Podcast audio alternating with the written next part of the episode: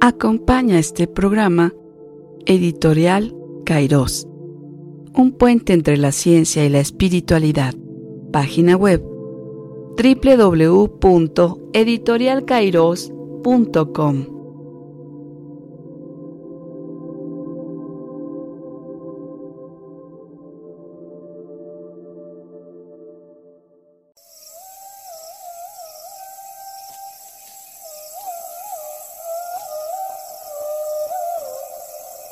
Introspección. Una mirada a nuestro interior. Conduce Saúl López Fuentes.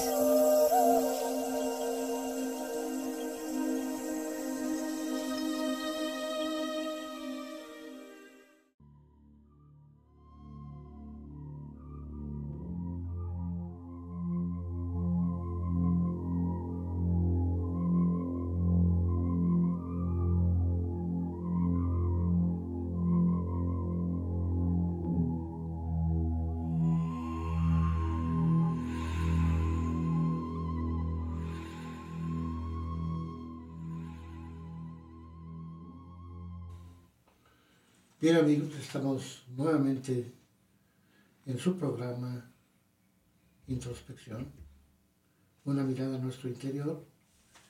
Y en esta ocasión tengo el gusto de una entrevista a un personaje que, debo de decirlo, lo conocí hace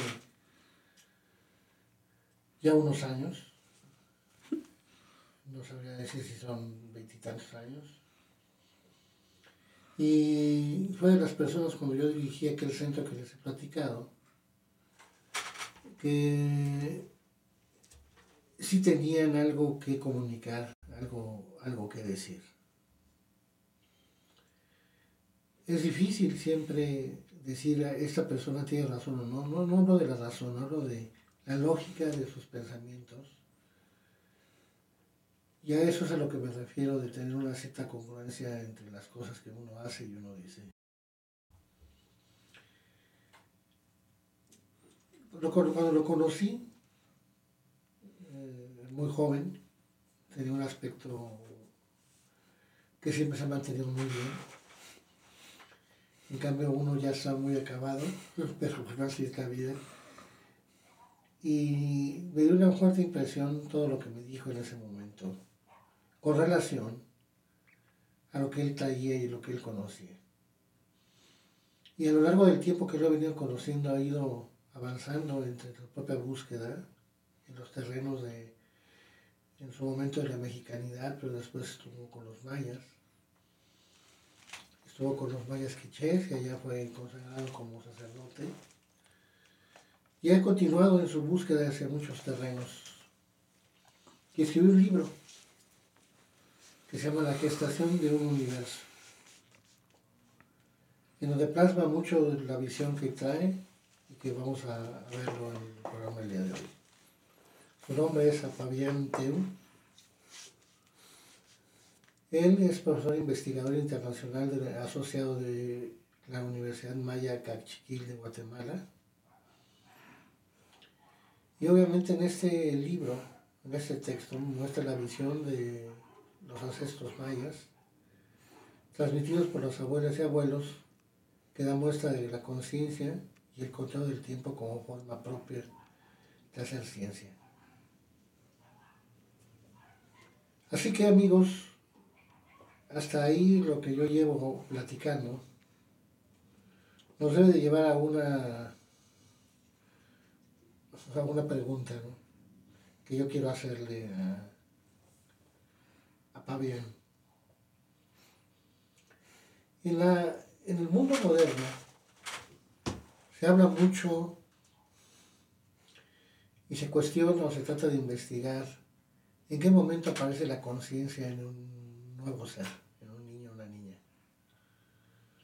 Algunos dicen, en el terreno de la cuestión de los embarazos, de que hay conciencia desde que se gesta el, el espermatozoide, perdón, fecunda óvulo. Otros dicen que no. Y bueno, médicamente se habla de que después de tres meses ya hay algo y entonces este, sería, está permitido incluso en México llevar este, el aborto legal hasta ese periodo. Pero la pregunta no es del terreno para la cuestión del aborto, sino del estudio de la conciencia, ya que la visión de ese libro, mi pregunta es, a nosotros nos preocupa siempre mucho cuando ya estamos fuera del vientre. Y en este libro nos vemos que hablas mucho de los nueve meses que pasamos en el vientre de nuestra madre. Por lo tanto, es una visión muy diferente que te pregunto, por favor, ante las dos preguntas de la conciencia y del contenido del libro en, especial, en esa parte de los nueve meses de gestación. ¿Qué es lo que ocurre según la visión maya y tuya que plasmas en este libro, Apavian? Hola, buenas tardes. Eh, buenas tardes, Saúl. Buenas tardes al público que escucha estas magníficas conversaciones. Mi nombre es Apavianteu. Ya no utilizamos el término sacerdote maya, utilizamos el término guía espiritual maya o en términos maya como tal, en el, idioma propio es Aer, contador del tiempo. Digo, pequeña aclaración. Y la pregunta, bueno, entrando en el tema directamente para no perder tiempo, la pregunta es interesantísima. Ha sido fuente de muchas, muchas interlocuciones con distintos actores de diversas disciplinas. La, la, la principal, para el caso de lo que yo estoy haciendo en estos momentos, es el término ciencia, en términos de ciencia en esta plática no hablaré de mitologías, ni de costumbres exóticas, ni de pueblos extraños, ni de filosofías que solo pertenecen a un pueblo. Estoy hablando de una ciencia, y si quisiera yo añadir aquí, planetaria, universal no lo sé, pero sí sé que es algo que ah, pertenece que se entiende para cualquier persona. Y lo digo porque he tenido la fortuna de trabajar en interculturalidad, es decir, yo como hombre maya, contador del tiempo y aquel que sigue el calendario, no solo he vivido en las montañas, en las montañas altas de las regiones mayas, sino que también, por muy otros diversos factores, he viajado por el mundo. Y cuando digo viajado por el mundo es porque he viajado trabajando lo que hablo, trabajando lo que digo. Y uno de los primeros sorpresas o una de las primeras cosas que me sorprendieron mucho al viajar fue precisamente que lo que estoy diciendo no solo pertenece a uno, pero nos, eh, nos puede explicar a todos, nos puede explicar, puede explicar y explica cualquier nacimiento cualquier forma de incepción, concepción o gestación de cualquier ser humano. Y no solo eso, ¿eh? también de plantas, también la cosecha, también eh, otros factores en los que ahorita no me extiendo. Al, yo al comenzar a ver, y al comenzar también, he de decir, a ser contratado para ayudar, para dar asesoría, para hacer consulta clínica o herbolaria, comencé a mirar precisamente que la aplicación de los saberes ancestrales mayas se daban sin ningún problema en otros contextos. Ahí yo tuve que comenzar a hacer el puente de la interculturalidad. De la interculturalidad salté filosóficamente a buscar las líneas para entender que lo que estoy hablando es una ciencia es una ciencia aplicable, verificable, y ahora, después de la publicación de mi libro, que han pasado ya cinco años, hemos corroborado que las líneas están bien, están claras. Y más aún, amigos Saúl y amigos eh, que escuchan, con este conocimiento, hay muchos conocimientos con los que las cosas pueden ser relativas o pueden ser ambiguas. Si, por ejemplo, apelamos a, algo que no es visible, pero que es sensible, podemos hacer lo que sea. Podemos inventar muchos términos o terminologías y podemos seguir en esa ambigüedad, pero cuando estamos tratando con la salud o con el estado clínico de una mujer embarazada, no se puede jugar. No se puede jugar al yo siento o yo debo o yo creo. Aquí es tal cual algo sucede. Si una mujer comienza a sangrar, uno no puede necesariamente decir que esto se debe a, no voy a mencionar nada, a nada subjetivo. Aquí tiene que ser concreto y claro. Entonces, he de añadir también que ahora mi libro ha pasado por la prueba de fuego más importante y que es que ah, recibí a mi bebé. Yo como guía espiritual tengo una de las pocas especializaciones masculinas. Eh, tengo una de las... Dentro de las especializaciones soy, hasta donde yo sé, no lo sé, aclárenmelo si es posible, el único partero maya, el único hombre que recibe bebés. Fueron circunstancias especiales en las que no me extiendo ahora, no da tiempo, pero así es. Y ahora, añadido a mi libro está el hecho de que he conducido la conciencia y la vida de mi bebé, lo recibí, nació en mi casa, nació en mis manos, y además ahora estoy como un papá nuevo, dirigiendo y viendo a, a aquello de lo que hablo, la conciencia en el bebé. Así que gracias Saúl, además de que me siento muy contento de ser padre, me siento muy contento de que efectivamente las líneas de entendimiento del conocimiento maya son perfectamente aplicables y ahora en mi propio caso me da la seguridad de, de poder exponer todo con datos concretos, más datos concretos, no solo los que aparecen en el libro. En el libro podría decir lo que fuera no, ahora sí estamos en, terreno y me siento muy afortunado. Ahora, los saberes ancestrales mayas no todos han sido, digamos, codificados o entendidos como ciencias en muchos términos. La astrología sí, la matemática sí, el cálculo del tiempo no hay problema. Ciencias sociales queda un poco subjetivo, pero ciencias clínicas es muy difícil. Es mucho más fácil que a uno le llamen hierbero, curandero, brujo y no, una, no un doctor eh, decimos en maya nosotros, uh, y Yomahkun es el mío, partero, el que recibe, ginecólogo maya. Bueno, para nosotros la conciencia en el bebé comienza precisamente desde la, desde la concepción, desde el momento en el cual, digo, hablando en términos ah, biológicos, desde que el, el óvulo queda fecundado. Desde la fecundación se considera que la parte masculina en el sentido de género, no vamos a hablar ahorita de, nahual, de, las características del calendario maya como los nahuales o los días, pero en el sentido literal de género, la parte, la parte masculina y la parte femenina, al entrar en conjugación, generan a... Bueno, no me voy a extender en la biología. Desde el momento de la fecundación, el bebé entra en conciencia. Aquí hay una particularidad en la cual lo maya permea la filosofía de la fecundación, porque en este sentido hacemos una analogía precisamente con lo que sucede en la naturaleza. A la primera etapa del embarazo, si lo dividimos en nueve o lo dividimos o lo calculamos astronómicamente, pero la primera tercera parte, que también va a corresponder a tres meses, le llamamos conciencia primaria napial uk ushlashik ornapial bem o napial bishik es otro término.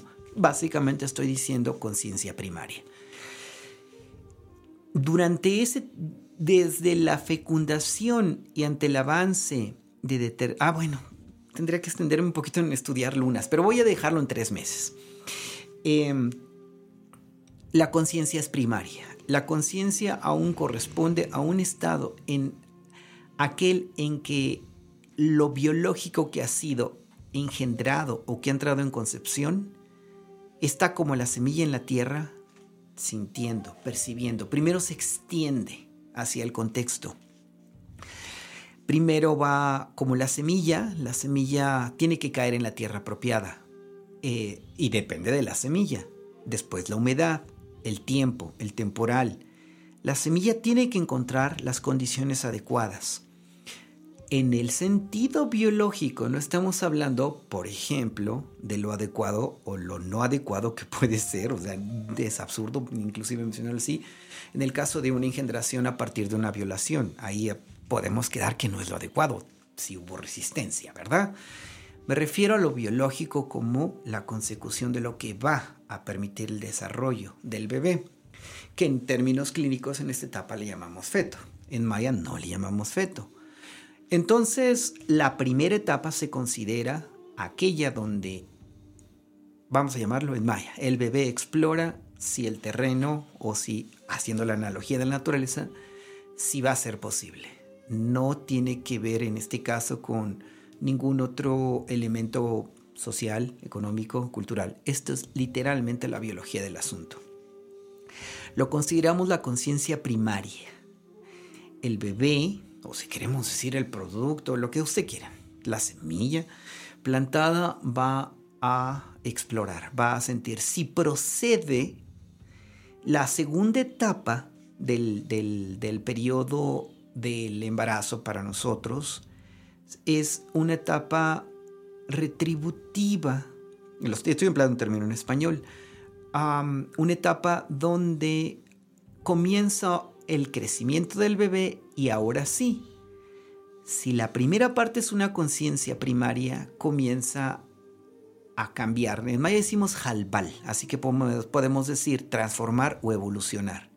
De un estado primario pasa a un estado en el que comienza a evolucionar, comienza a cambiar, comienza a sentir, que en maya decimos nao, es decir, sentir, pero el sentir también es un pensar. Como, no sé, voy a hacer una analogía, pero si ahorita me quemo la mano con la estufa, pues ya no la vuelvo a tocar. Igual el bebé, aunque no corra de por medio algo en el sentido del pensamiento o del análisis de la realidad, adyacente, digamos, sensitivamente el bebé puede tomar decisiones y es la parte más importante para nosotros. A partir del mes 3 al 6, más o menos,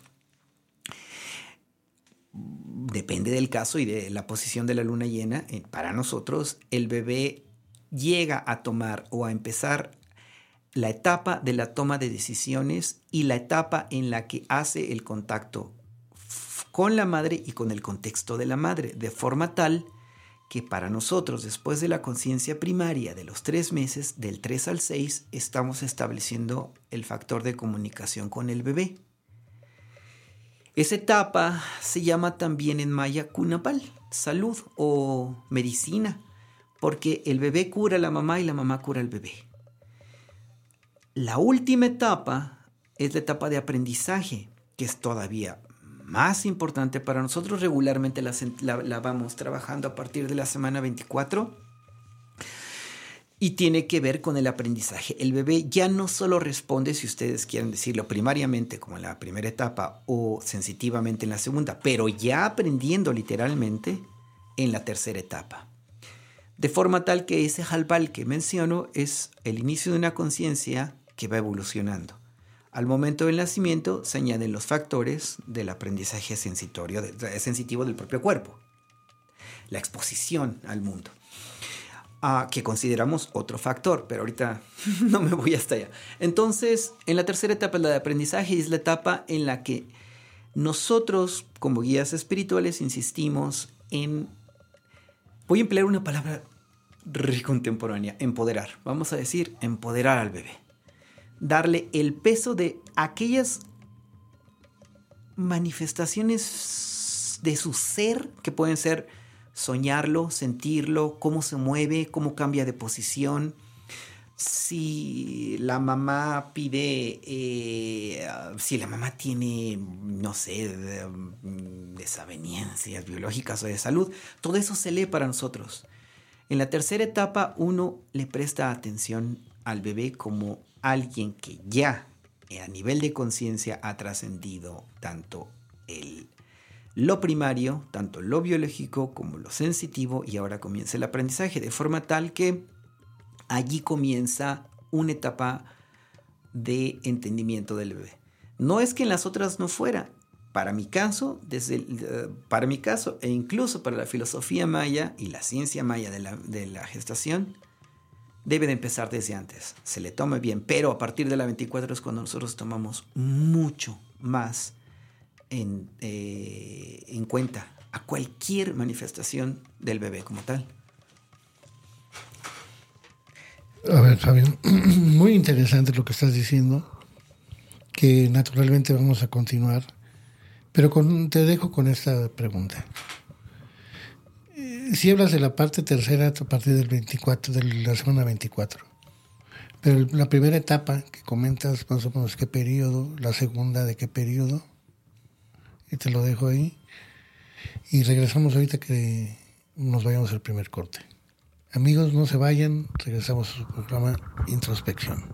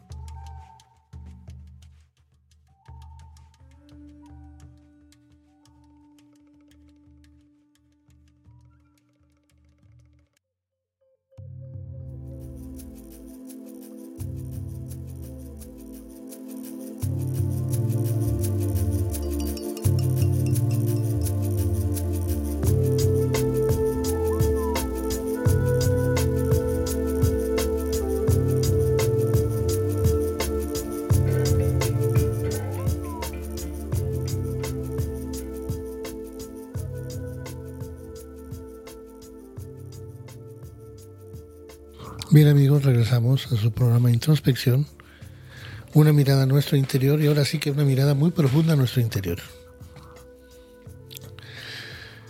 Te decía, amigo, Apabian, dinos por favor estos más o menos periodos de la primera etapa, la segunda, eh, a nivel de la cuestión del tiempo. O sea, hablabas del tercero en un periodo de las 24 semanas las otras cómo se dan? Bueno, eh, debo de aclarar nuevamente que es lo estoy dividiendo en periodos de 3, 3, 3, 3. Sin embargo, no es necesariamente así. Ah, cuando, una, cuando, cuando la mujer, por ejemplo, yo como partero, en mi, en mi, en mi, como también soy guía espiritual, es también mi altar y es también mi consultorio. Llega una mujer y me dice, no he tenido la señal de la luna, la menstruación.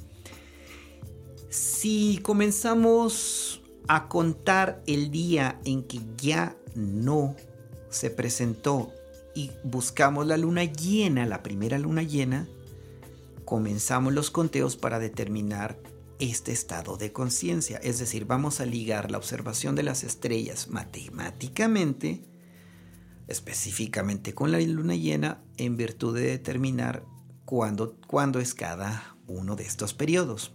Básicamente es 333.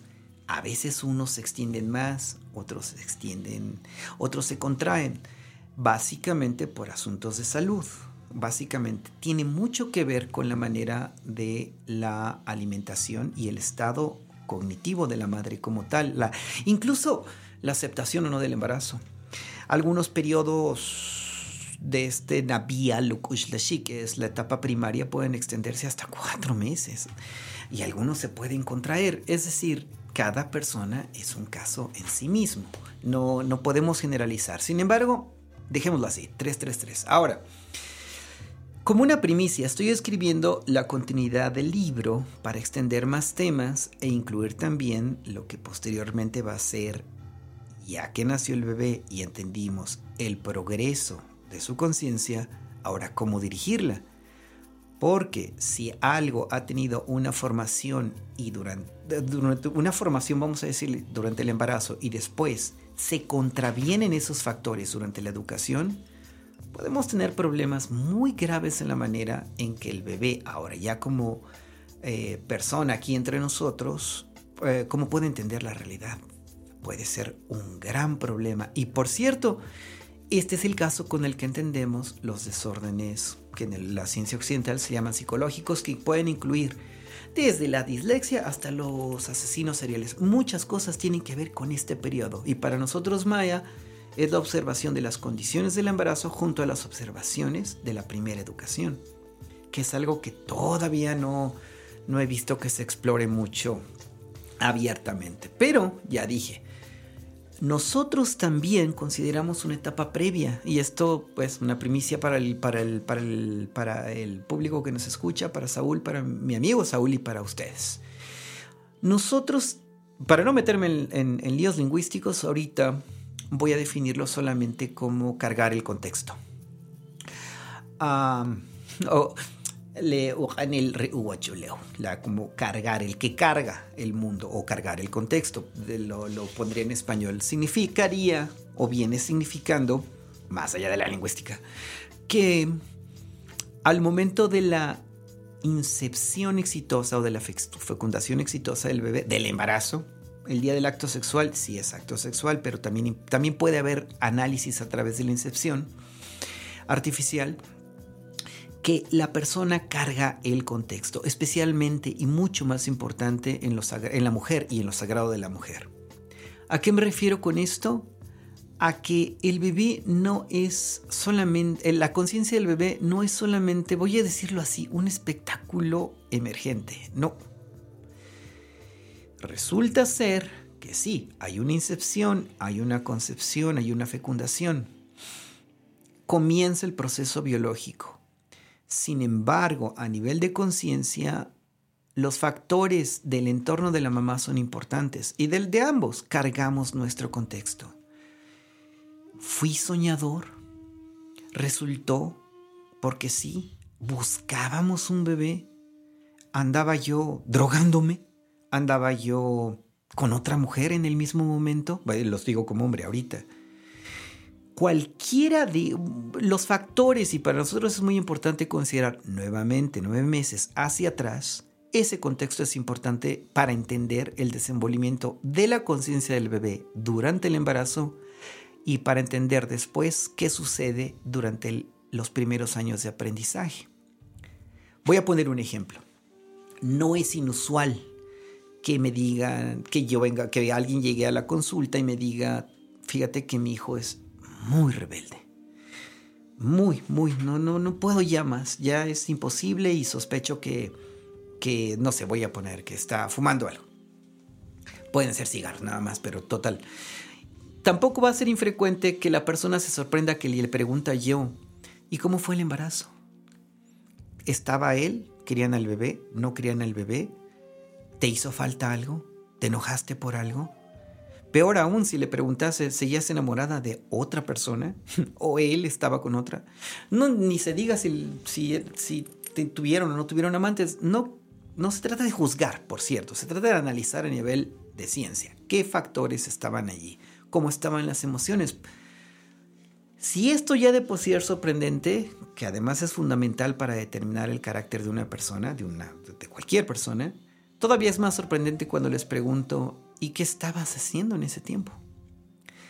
¿Estabas en actividad profesional? ¿Estabas construyendo, eh, construyendo, por ejemplo, un patrimonio? ¿Sufriste mm, una decepción previa y el papá, pues digamos, llegó al momento? O al revés, el hombre, ¿no? Así como seguías enamorado de alguien y lo hiciste por venganza. ¿Te casaste? ¿Tuviste un hijo para hacer alguna cosa? Eso también importa. Por eso decimos nosotros lo estoy poniendo en español, cargamos el contexto. El, el, aquello que está en al interior de la conciencia. Y de hecho, Saúl, hay una cuestión interesante. No necesariamente es consciente. En algunas ocasiones podemos estar cargando, no sé, algún trauma de la infancia o algo anterior que no es del todo conciencia y podemos de todos modos proyectarlo durante el embarazo y no se diga después en la educación del bebé. No es inusual, voy a decir, que me digan, mi hijo tiene problemas de drogadicción para que después la, la, mujer o el hombre, cualquiera de los dos, o algo, ahí me digan, pues andábamos en las fiestas. De hecho, el bebé nos salvó. O cuando el bebé nació, pues ya tuvimos que cambiar, pero anda.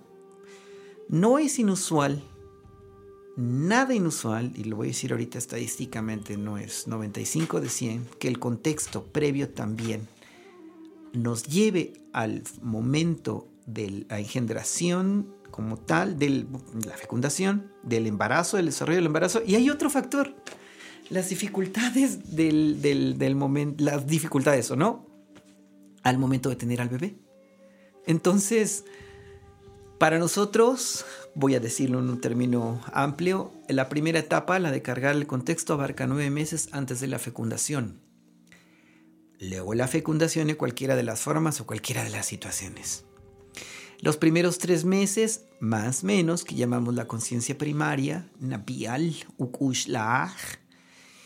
La segunda etapa, que es Kunabal, que es eh, la, integración eh, mamá, bebé o mamá bebés en pluralidad, si es así. Se curan mutuamente, se intercomunican, se vuelven uno.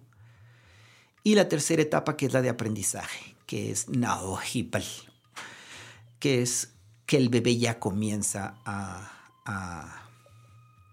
aprender más allá de solamente, eh, digamos, respuestas sensitivas o respuestas ligadas a la condición biológica. Después del parto es el elemento más importante, no me gusta la palabra parto, alumbramiento tal vez, en español. Y mm, luego tomamos muy en cuenta los primeros siete años del bebé. Esas serían una, dos, tres, cuatro, cinco etapas muy importantes para nosotros. Si hablamos de conciencia, entonces hay un estado de, eh, precognitivo antes de la fecundación. En la fecundación, en el estado primario, el, el estadio de la cunapal y el del aprendizaje. A todos les prestamos atención y estas cinco etapas las tomamos en cuenta para entender al ser humano en su conjunto, en carácter, en personalidad. Entonces, para nosotros, ¿qué es lo importante? Lo mencioné en el primer segmento. De hecho, para... Ah, es más, mi caso.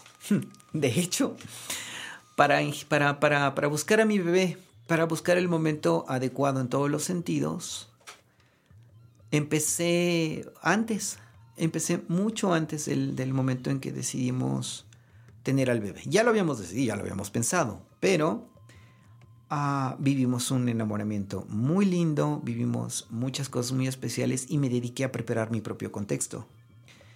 Me quedaban frustraciones, quería otras cosas, estaba enojado con el mundo. Me dediqué literalmente, Saúl, a desintoxicar, a sacar aquello de forma tal que pudiera llegar a...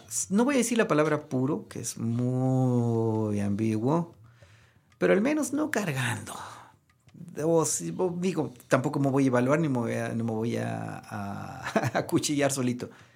Quitarme cargas por allí que pudiera encontrar. Desde ese, desde, desde mm, mucho tiempo antes me dediqué a, a, ella, a mi esposa.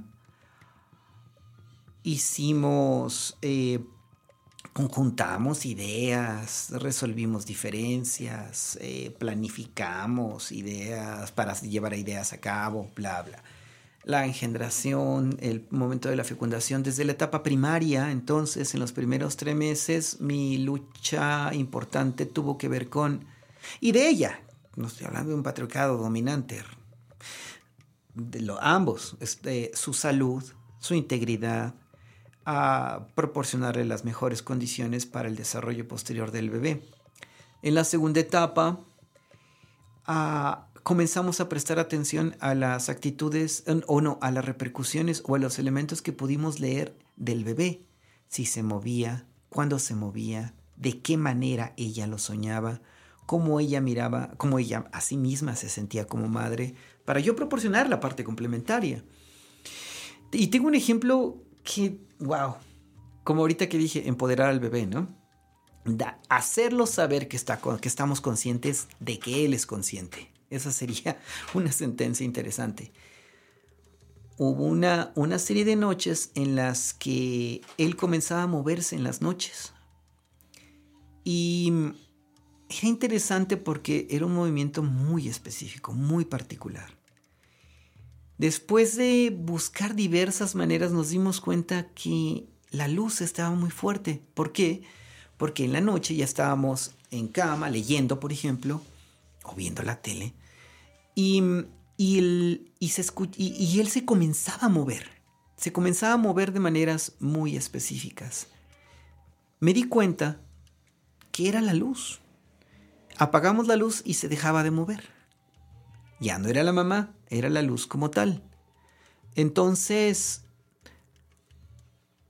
a partir de allí, A las 10 de la noche ya no hubieron luces. El bebé está tomando una primera decisión y le estamos dando a entender que si le incomoda, lo vamos a quitar. Y lo quitamos. Este es un solo ejemplo. ¿eh? Hay muchísimos más. Por ejemplo, algo que ya se conoce, exponer al bebé a la música, al aprendizaje. A mí, yo quería por sobre todo hacer una cosa muy importante. Me llevé a los dos a la playa y, eh, con el sonido de las olas del mar le canté a mi bebé. Se, eh, busqué la manera en que él se acostumbrara al momento y al tiempo en el que yo le hablaba, de forma tal que estableció una comunicación. Como guía espiritual y como partero también, eh, tuve la oportunidad de darle masajes a mi esposa, de controlar, de ayudarle con ciertas hierbas, por ejemplo, para, la producción de leche, a masajes para los músculos cuando se contraen o se expanden, para ayudarle en todas las condiciones clínicas estuve al tanto. De alguna manera los atendía a los dos y muy específicamente, muy claramente desde la semana más menos 20, 21, 22, 23, 24, 25, 26.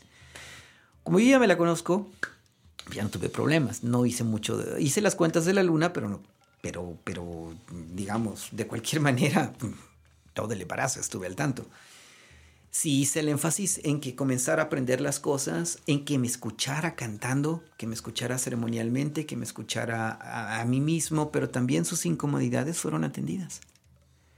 Ahora, bueno, solo rápidamente, no es un comercial, pero nació rapidísimo, nació al momento, en cinco minutos estaba en mis manos, yo lo recibí.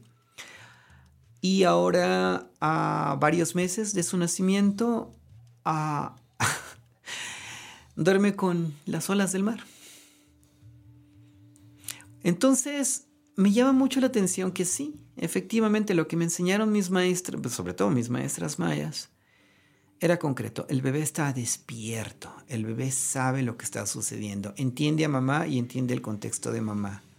Puede percibir y sentir y actuar en virtud de eso. El estado de conciencia es claro y nítido, y ya lo puedo decir de primera. Pero no solo eso, los puentes que establecí desde, voy a llamarlo, desde que desintoxiqué mi, mi contexto antes del embarazo hasta ahora, en tiempo presente, son puentes claros y nítidos. La música que puse antes es la música que le agrada escuchar. Es aquella, voy a llamarla puntada, aquella puntada de llevármelos al mar porque tenía muchas ganas de cantar de que escuchar el agua del mar, él vive de por eh, estaba creciendo en un ambiente eh, acuático, ¿no es así? Y tenía muchas ganas de eso. Eh, bueno, pues ahora no tenemos problemas para dormirlo.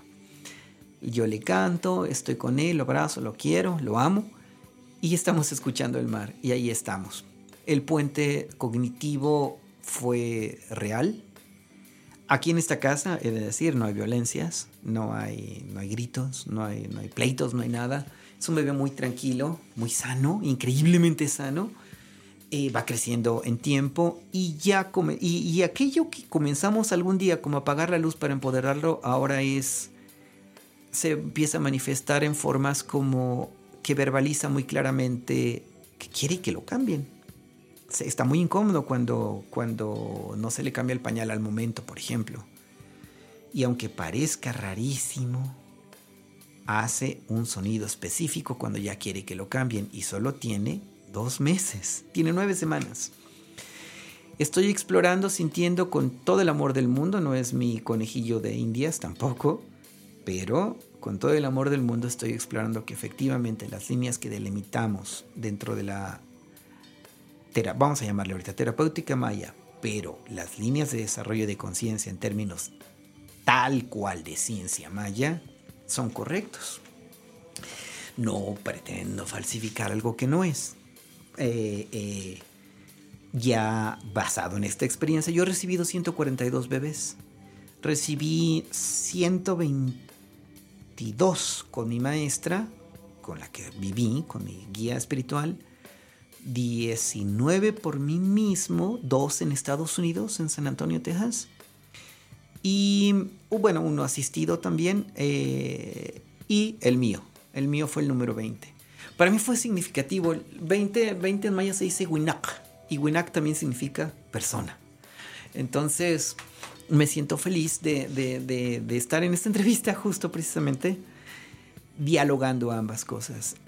Ah, lo que hablo es lo que, es lo que estoy practicando y no solo eso, también lo, lo he conducido para muchas personas y digo, para el caso no solo la ciencia cognitiva o el, estadio donde podemos tomar decisiones en nuestras acciones, sino también, por ejemplo, la herbolaria maya.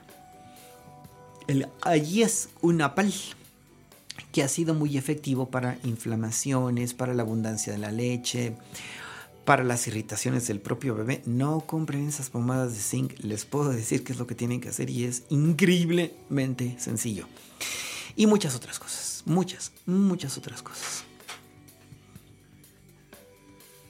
Bueno, Fabián, este, ¿qué te puedo decir? Es, bueno, yo estoy muy sorprendido, ¿no? Porque te conocí y en esta etapa que te veo, pues eres, eres brillante. Irradias luz y alegría. Eh, vamos a nuestro segundo corte y, hago la pregunta con el que vamos a regresar. Ya nos explicaste en los dos bloques eh, muchos aspectos que obviamente es mucho más profundo cada parte de lo que tú tratas de desmenuzar. Pero actualmente en México eh, hay mucho turismo que quieren venderlo maya, y yo lo veo más bien como una especie de Disneylandia. ¿sí? Y lo sagrado empieza a convertirse en algo comercial. Y si algo lo dije desde el inicio en ti he visto, es que tú haces lo que piensas, lo que dices. Quisiera tu opinión cuando regresemos acerca de este tema, para acabar de redondear y continuamos con el con el, el aspecto del nacimiento. Regresamos en unos minutos, amigos, no se vayan.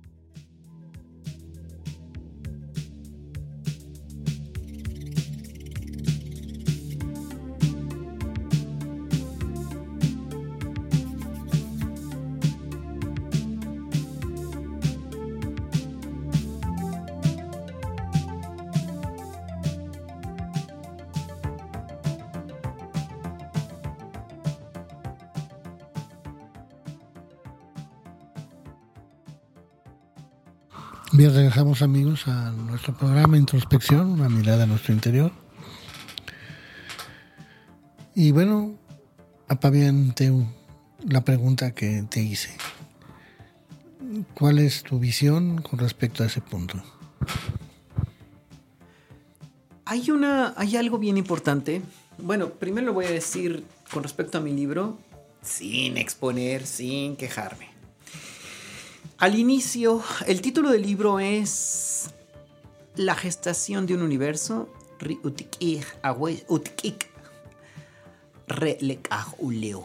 o que es una metáfora también de la naturaleza, de la milpa, de la siembra. El hombre es maíz para nosotros. El subtítulo es La ciencia maya del embarazo. Y wow, qué triste escuchar. Qué triste fue en su momento, aunque soy fuerte y no, no me hizo mella, ¿verdad? Pero qué triste escuchar que el los primeros comentarios fueron peyorativos o de juzgar. ¿Cómo le llamas a eso ciencia? Por ejemplo, en alguna ocasión una persona, en lugar de decir indígena maya, por ejemplo, dijo indigente maya en una conferencia. una persona lo corrigió y ella dijo, perdón que sea, digo, no quiero exponerla por ser mujer, no lo voy a decir, pero en términos globales, sobre el no entendimiento de los saberes ancestrales, la persona dijo, bueno, indígena y, indígena y indigente no es lo mismo. hay mucho prejuicio con respecto a las cosas y en parte a veces también es nuestra culpa por no presentarlo correctamente. Entonces, la palabra maya, en, la palabra ciencia en mi libro, primero causó un poco de escosor, inclusive hablar de filosofía, filosofía y ciencia maya, arte y no artesanía, eh, tecnología y no técnica o no empirismo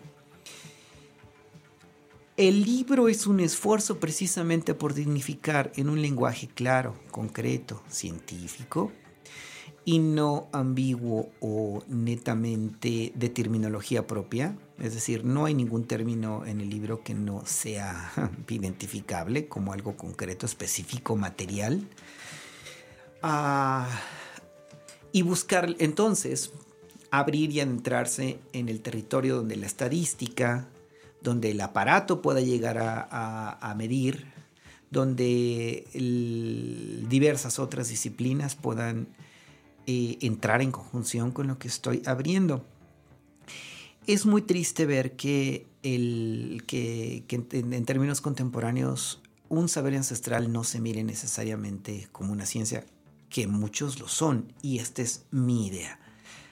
Sé que como pionero del asunto me han tocado muchos baches, pero no importa. la consecución, o miren, eh, hablando en términos de tecnología o en términos de, eh, de una ciencia, la predictibilidad del comportamiento de algo o la predictibilidad dentro de ciertos factores es lo más importante, porque entonces vuelves a repetir, como en el sentido del sentido experimental, de comprobar algo y lo compruebas.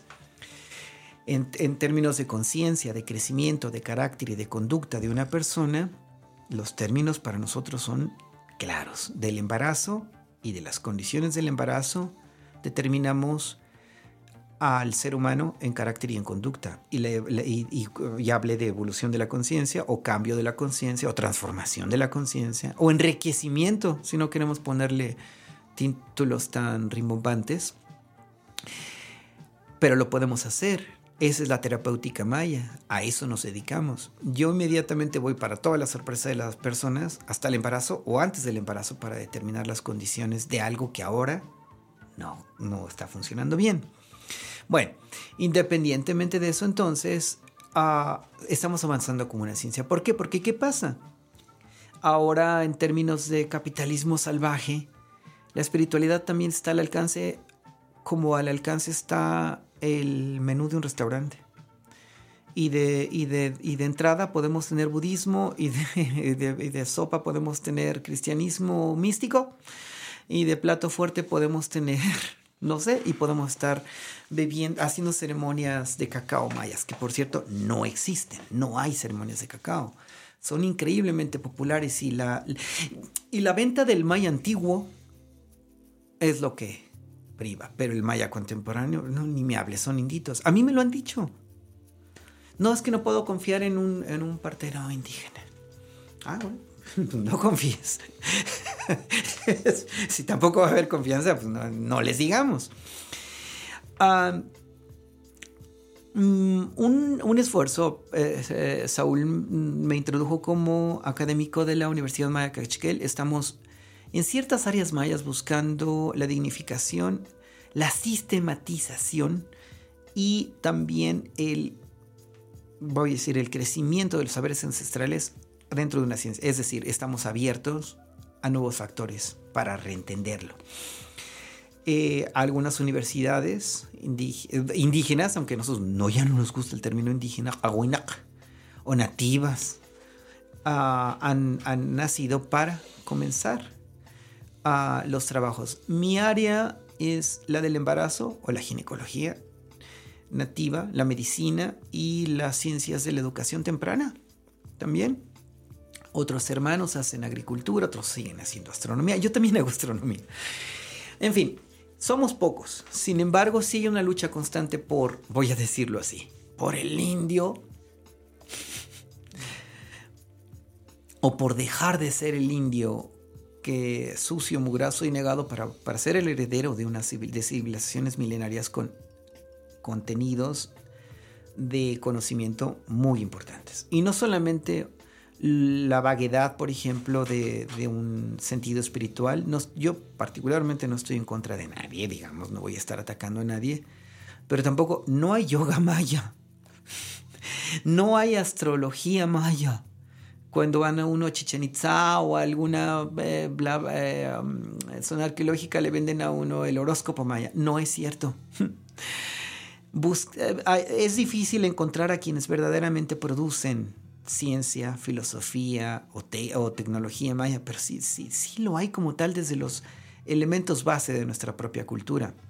Por ejemplo, voy a Palenque y no puedo tocar mi música en Palenque porque no, una vez un, guardia me dijo que porque las vibraciones, eh, la vibración de mi flauta eh, debilitan las estructuras. y a un lado, abajito de la, del templo de las suscripciones, bueno, están vendiendo ocarinas y los vendedores están allí ofreciendo horóscopos mayas, ceremonias de cacao.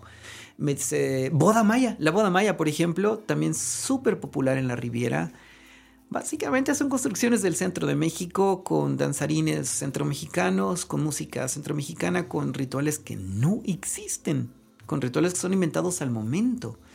Hace poco, lamento decirle, una persona, una persona, no voy a decir su nacionalidad, me estaba citando a mí como una persona que había yo asesorado, eh, que la había asesorado para las bodas mayas. No es cierto, yo no he asesorado nada y si tengo mis aprendices, nunca menciono sus nombres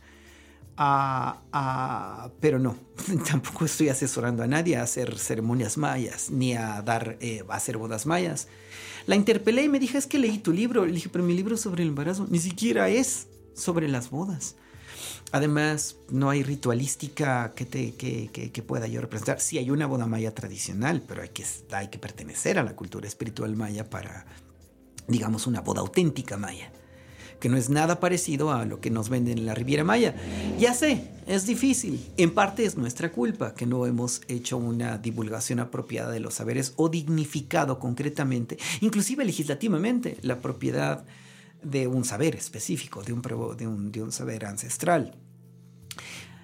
Yo diría, nuevamente, tengan cuidado. Digo, si hay una oferta muy amplia, 9 eh, de 10 es falsa no hay ceremonias de cacao, no hay, no hay astrología maya, no hay zodíaco maya, no hay bodas mayas así como las que vemos. Se ven bonitas, hasta me gustaría, pero no. no hay eh, cosas de ese estilo. Ah, hay, y por cierto, sí hay un conocimiento espiritual profundo, místico, esotérico, sí hay muchas cosas que son prácticas ligadas a los sueños, al desenvolvimiento de los sueños, lo hay también, y por cierto en mi caso también lo practico y lo hago, lo llevo, lo conllevo, pero eso es aparte. En términos de ciencias y de filosofía, tecnología y arte, estamos empujando para, para dignificarlo y para que sea reconocido como tal. Personalmente mi invitación es evidentemente a leer mi libro. Hay otro, tengo otro libro de poemas. El libro de poemas es sobre mi maestro, la poesía de mi maestro. Mi maestro fue lingüista Ambos libros son uno complementario al otro. El primero sobre el embarazo. Para mí es un reconocimiento a mi maestra, Iat Ok, Nan Iat eh, que es guía espiritual. Y el segundo libro es un reconocimiento a mi maestro, lingüista, poeta, en un sentido pragmático, literal y muy específico. No nací de nada. Yo aprendí. Yo tuve una maestra a la que le dedico mi primer libro, tuve un maestro que me asesoró, me guió, me, me ayudó sobre todo más con la filosofía. No me crié solo, no tuve un sueño visionario, tuve sueños más bien difíciles, ah, que tuve que aprender a curar y a sanar.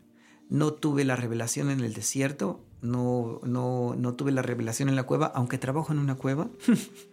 mi, mi altar ceremonial está en una cueva, que es, nuevamente, el vientre materno, el vientre de la tierra, el vientre materno. Ah, pero yo no me hice de la nada. Tengo una maestra, tuve un maestro, escribí el primer libro para ella, el segundo para él, les reconozco, les doy la palabra, soy la continuidad de un linaje de conocimiento, no un místico visionario que está viniendo a decirles algo porque me lo inventé, me lo saqué o porque me lo reveló, nada, no, venimos de un linaje concreto y esa es la invitación, que la gente lea, vea o busque o aprenda a entender que los conocimientos precisamente vienen resguardados y preservados y que hay ciertas personas que les dan entendimiento en el mundo contemporáneo. También dicho de otra manera, han sido, ahora que yo lo puedo decir, que han sido probados en interculturalidad fuera de la matriz de la cultura maya o de la, de la nación maya, por decirlo de alguna manera, prueban su validez frente a todo. Estoy escribiendo un tercero y un cuarto para continuar con esto, para darle al saber ancestral maya el nivel de ciencia y no que te que en Tulum o en Palenque o en Chichen Itza te venda yo una ceremonia. Ah, por ahí no va a ser la cosa.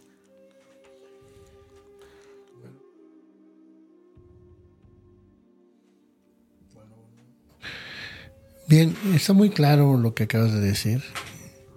Me satisface de verdad que eh, hayas terminado de esa manera, explicando. Yo se los dije al principio, lo conocí en circunstancias muy interesantes. Y en una de ellas tuve la fortuna que pudiste, yo tenía una, tenía dos, los tres hijos que tengo. Mm. Y me hiciste su, sacaste su nahual, su... Y lo que les puedo decir es que sin haber conocido a mis hijos, me dijo lo que está pasando ahora. Y es muy interesante, son cosas que no puede entender uno.